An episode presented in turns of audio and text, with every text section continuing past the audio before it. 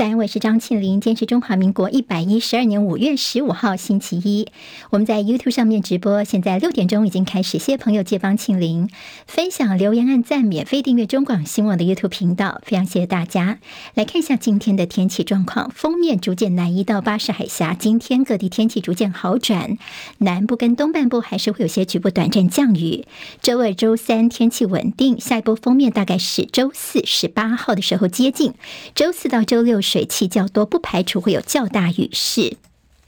来关心土耳其跟泰国的大选开票，《金融时报》用全球今年地缘政治意义最重大选举来形容土耳其的大选。好，选前民调呢，土耳其执政二十年的现任埃尔段总统可能会输掉大选。目前正在开票当中，一开始的时候，埃尔段看起来是领先的，不过现在呢，他的这个领先幅度在缩小，开高走低哦，优势已经缩小到他整个得票率滑落到百分之五十以下，好，不到百分之五。十，这代表可能土耳其在二十八号会迎来百年来的第一次的第二轮选举。好，土耳其呢，在埃尔段任内跟俄罗斯拉近关系，跟欧盟跟美国的关系则是日益紧绷。如果是在野党最后赢得土耳其的总统大选，那么土耳其的外交政策会向欧美倾斜。土耳其阻挡瑞典加入北约的僵局似乎也有解，而埃尔段如果败选的话，就俄罗斯就会被视为是输家。好，现在如果说没有任何的候选人破五成的，在第一轮的话呢，就要进入第二轮的选举。现在很可能在五月二十八号要举行了。另外，昨天一个引起大家关注是泰国的国会大选，现在已经完成百分之九十七的计票了。好，反对党大胜，其中在野改革派的前进党现在领先，维泰党则是紧跟在后。虽然在野是遥遥领先，有望击败保守派的军方支持总理帕拉育政府，但是。新总理的产生方式是对军政府有利的，也就是反对党即便是赢得这次在国会当中的大选，也不见得最后就能够顺利执政。好，谁当总理还要等到七月国会上下两院投票结果才能够确定。好，那么不论是谁，呃，接下来呢，看起来泰国都会维持他们所谓的坚强灵活的主子外交，就是避免在美中两大国之间选边站。这是泰国现在的最新政情。国军汉光三十九号电脑兵推今天开始一连实施五天四夜二十四小时不间断。这次兵推特别着重在中共去年八月跟今年四月两次环台军演的用兵样态，并且借鉴乌克兰俄罗斯战争磨练我们的作战指挥能力。美国方面向来非常重视我们的汉光电脑兵推，据了解，美军也组团观摩。好，在篮球赛事方面，P 联盟攸关季后赛最后一张门票关键战役，林书豪昨天遭到肘击脸部倒地，流鼻血，还有后脑流血，紧急的退场送医。高雄一期直播钢铁人队最后是八十九比九十二不敌台新梦想家，钢铁人淘汰出局。林书豪本季的赛事宣告落幕，在赛后受访，他说呢，他不能够保证明年还会再打球，只要一年一年来决定。好，林书豪的动态也让球迷相当的诧异。接下来我们进行十分钟早报新闻，用十分钟时间快速了解台湾今天的日报重点。好，先从政治方面焦点，对国民党来说，本周非常重要，因为他们到底有征召谁来选二零二四，本周就会有答案了。好，那么在侯友谊的态度方面算是比较静态，郭台铭则是动作频频。今天在中国时报对郭台铭现在的一些大动作几乎是只字未提哦，所以要关心的话呢，可能要看看今天自由时报跟联合报。联合报今天头版头条，我们看到标题叫做“侯郭之争本周揭牌”。好，这上面的两张照片，其中一张照片是昨天在这个玉佛的大会上面，侯友宜跟蒋万安的合照。好，那么参加这个活动的呢，其实不是只有这两位这个双北的首长，昨天蔡英文还有马英九前总统，另外就是像朱立伦呐、啊、郭台铭也都有参加这个场合。那么，另外在联合报头版看到的这张照片呢，是。啊，韩国瑜跟郭台铭呢，两个人是握手，大家说他们是十指紧扣。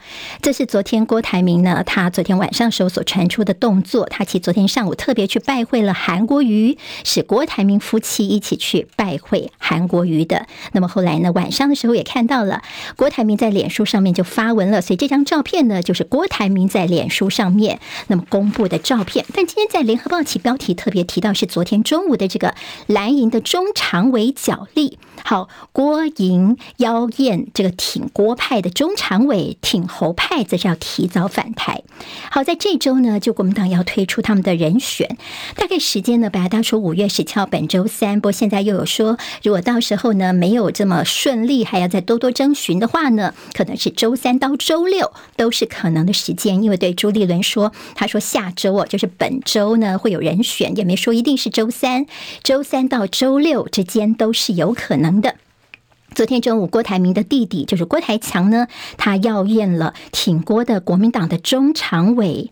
那么总共大概有十个人出席的。陈玉珍呢，他说大概有三分之二的中常委都是支持郭台铭的，好，不是只有他而已。后面站的还有国民党立委郑正前，还有沈智慧。沈智慧也是国民党的中常委。沈智慧说呢，哎，我们现在是让你党主席朱立伦去做决定，但是但是我们中常委是有资格来发表我们的意见。见得，若最后你征召的是侯友谊的话，我们有很多的中常委是会表达意见的。那么听起来似乎是有一点逼宫朱立伦的意味啊。好，那么在这样的一个所谓的挺郭派的中常委，他们的意见出来之后。现在挺侯派呢也按捺不住了，人在国外的挺侯派中常委决定要提早返台。原本预计出国的新北市议长蒋根煌，好，他是挺侯的，他也决定暂时不出国了。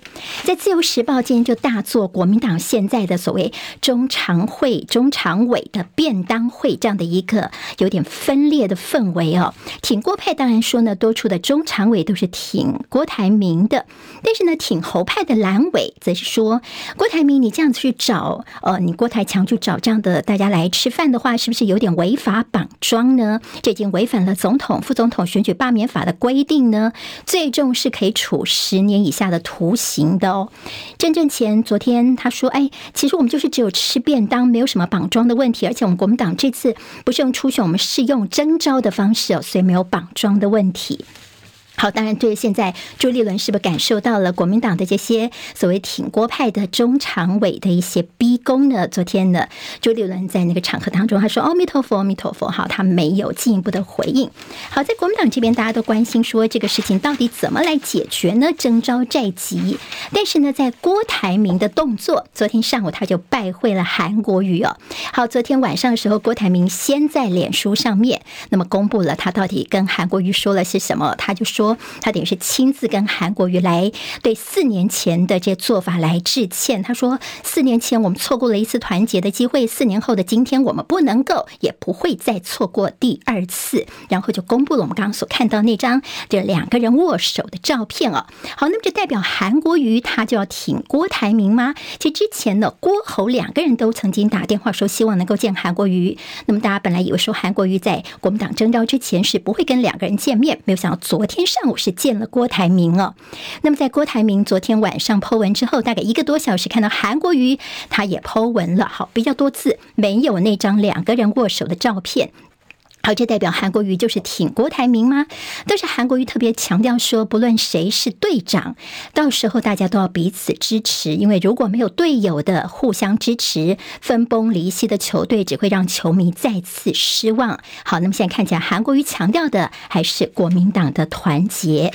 好，据了解，朱立伦在今天晚上可能跟郭台铭见面，不过双方都不愿意证实。今天郭台铭的行程呢，还要到苗栗去见一些议长啊、县长等人。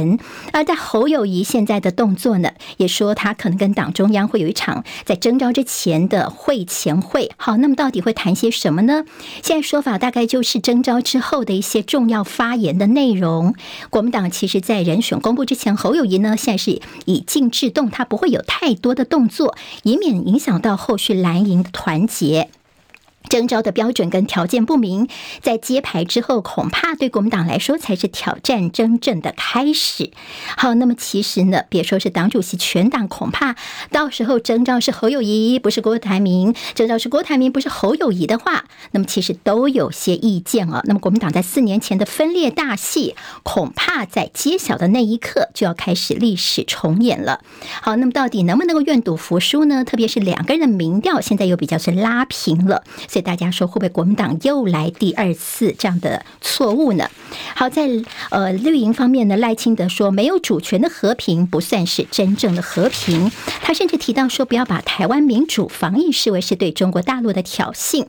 对于民进党来说，看国民党的选举，自由时报说有所谓的三套剧本在准备因应，其中一个重要的变数就是民众党的柯文哲。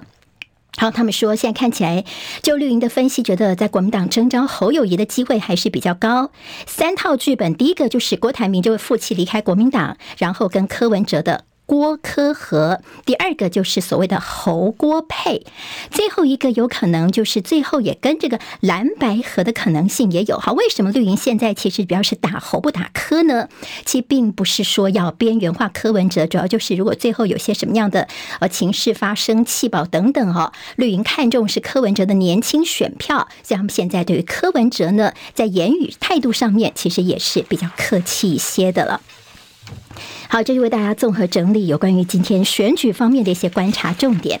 自由时报今天头版头条是这个有朋友呢，他买书结果接到了统战电话，质疑是成品的个资外泄，数位部要求今天要说清楚。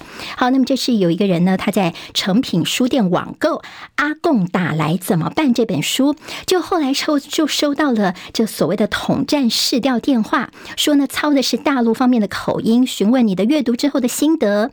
并且说呢，中国必然武统。好，那么现在呢，就说成品，你是不是各自外泄了呢？数位不说哈，成品要说清楚。那么甚至立委就说，是不是老大哥就在监视着你了？跟大家这样的一个感觉。自由时报今天头版当中有。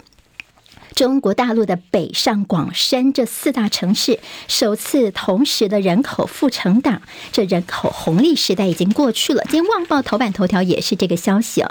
好，那么北京的常住人口已经是连续六年的负成长，疫情之下劳工需求减，深圳首次下滑。为什么人口会减少呢？主要是像是呃，在深圳和广州的落户政策收紧，首度下降；而在上海跟北京则有意控制他们的人口。口规模好，人口红利的部分是今天自由时报跟旺报在头版当中关心。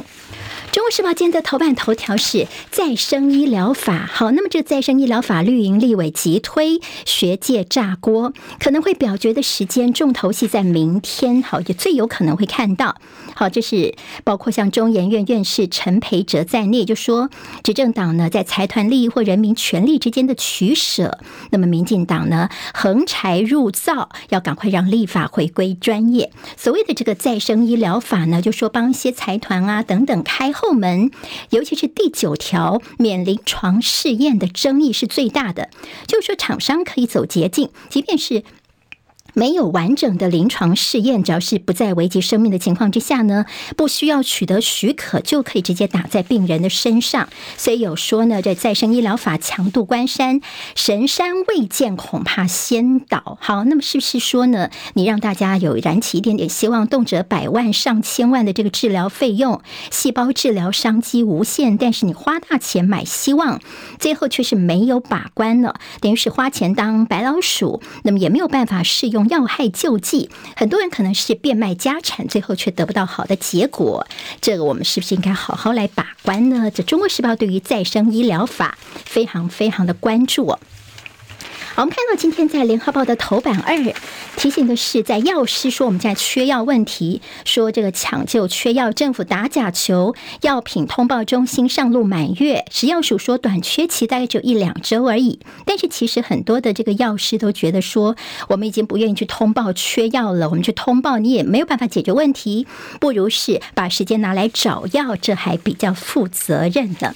好，自由时报今天在内页的 A 二版面提到健康问题，运动。动不足，尤其是女性朋友不健康的余命呢，比男性平均要多一点六九年。好，那么不健康可能很多病啦、卧病等等哦。女性的这个问题为什么比较大呢？主要是因为你的运动量比男性来得少，每周至少一百五十分钟的有氧运动才能够让妈妈更健康。甚至世界卫生组织已经把活动量不足列为是死亡率的四大危险因子之一了。所以大家还是要适度运动。《中时报》今天在内页提到，蔡英文执政满七年，政见大跳票，好，到底有哪些政见说了但做不到呢？今天有表格，大家可以参考一下。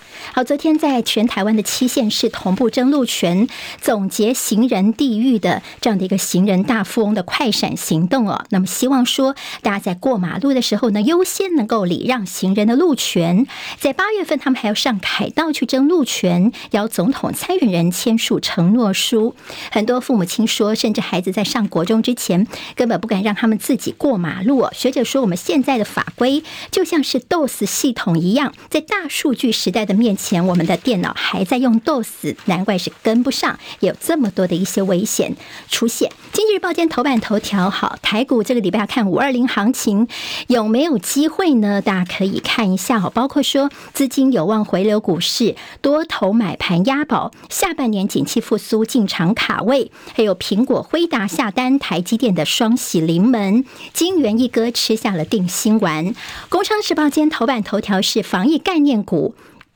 第二季的业绩大考验，好些防疫概念股主要是因为我们在疫后首波衰退潮来了，在去年因为基期太好，表现太好，那么相较今年的表现就不如预期了。联报特别关心台南的农电七十八处荒废的问题。十分早报新闻，我是庆玲，明天再会，谢谢大家。今天台湾各日报最重要的新闻都在这里喽，赶快赶快订阅，给我们五星评价，给庆玲最最实质的鼓励吧，谢谢大家哦。